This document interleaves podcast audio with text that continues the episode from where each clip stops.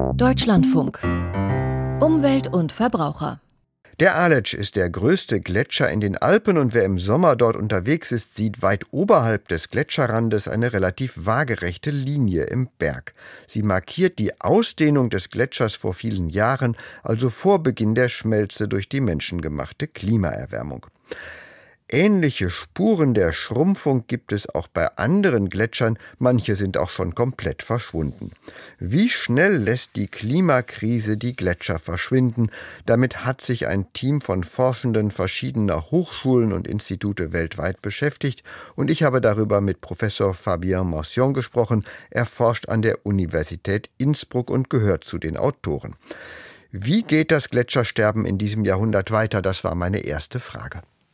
Leider äh, sieht es nicht gut aus für die Gletscher. Also das, das vorige Jahr, zum Beispiel 2022, war dramatisch für die Alpen. Also in der Schweiz und in Österreich haben die Gletscher fünf bis sechs Prozent ihres Volumen in einem einzigen Jahr verloren.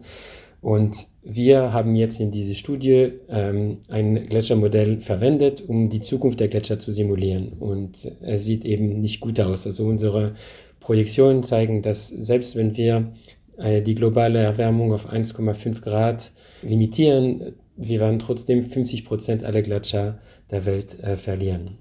Nun ist das ja keineswegs ausgemacht, dass das gelingt, die Erderwärmung auf 1,5 Grad zu beschränken. Viele erwarten, dass es 2 Grad oder mehr werden. Was würde das denn für die Gletscherschmelze bedeuten?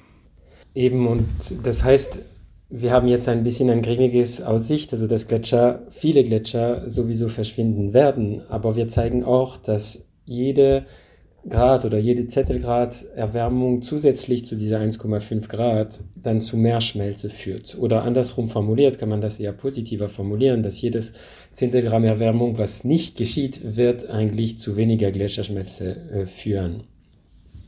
Wie wäre denn das Worst-Case-Szenario, wenn die Erderwärmung ungebremst weitergeht?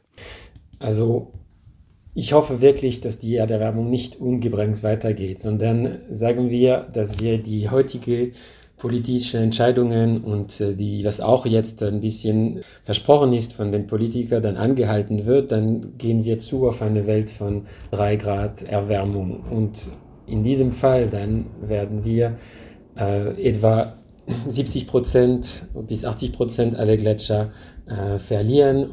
Wie sieht es denn in den Alpen aus? Die Gletscher in den Alpen sind vergleichsweise sehr klein äh, und wir erwarten eigentlich, dass in den europäischen Alpen das meiste Eis bis Ende des Jahrhunderts äh, komplett verschwindet. Nur in dem optimistischen Szenario, also 1,5 Grad, können wir vielleicht 20 Prozent des heutigen Volumens noch erhalten, aber in den negativen Szenarios, so drei Grad oder vier Grad, wird das Eis komplett verschwinden in den Alpen. Und in Deutschland gäbe es dann überhaupt noch Gletscher? In Deutschland nicht, leider nicht. Nee, also ich glaube, die paar wenige Gletscher, die es noch in Deutschland gibt, haben vielleicht zehn Jahre, aber auf jeden Fall nicht bis 2050 können sie das nicht überleben. Wie sind denn die Folgen der Gletscherschmelze für die Menschen in der Region und unterhalb der Gletscher? Sind die aufs Gletscherwasser auch angewiesen und auf das Eis? Bedingt. Ähm, also Gletscher sind ein Süßwasserspeicher.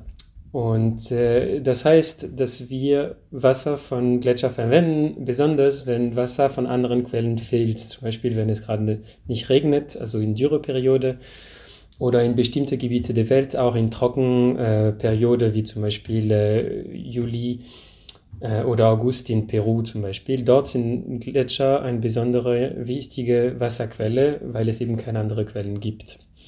In den Alpen muss ich auch trotzdem zu, dazu sagen, die, sind die Gletscher als Wasserquelle eher wenig, wenig relevant, weil wir andere Quellen haben wie Schneeschmelze oder Niederschlag. Wie lassen sich die Gletscher denn schützen?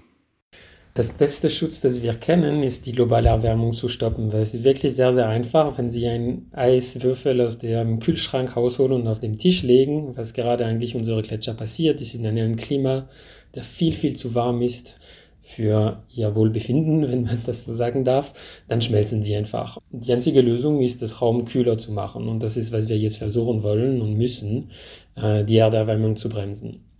Äh, lokal können äh, zum Beispiel, das haben schon Skigebiete gemacht oder Tourismusorte, können Gletscher mit zum Beispiel Plane schützen, aber das ist wirtschaftlich überhaupt nicht relevant an den Skalen, die uns interessieren.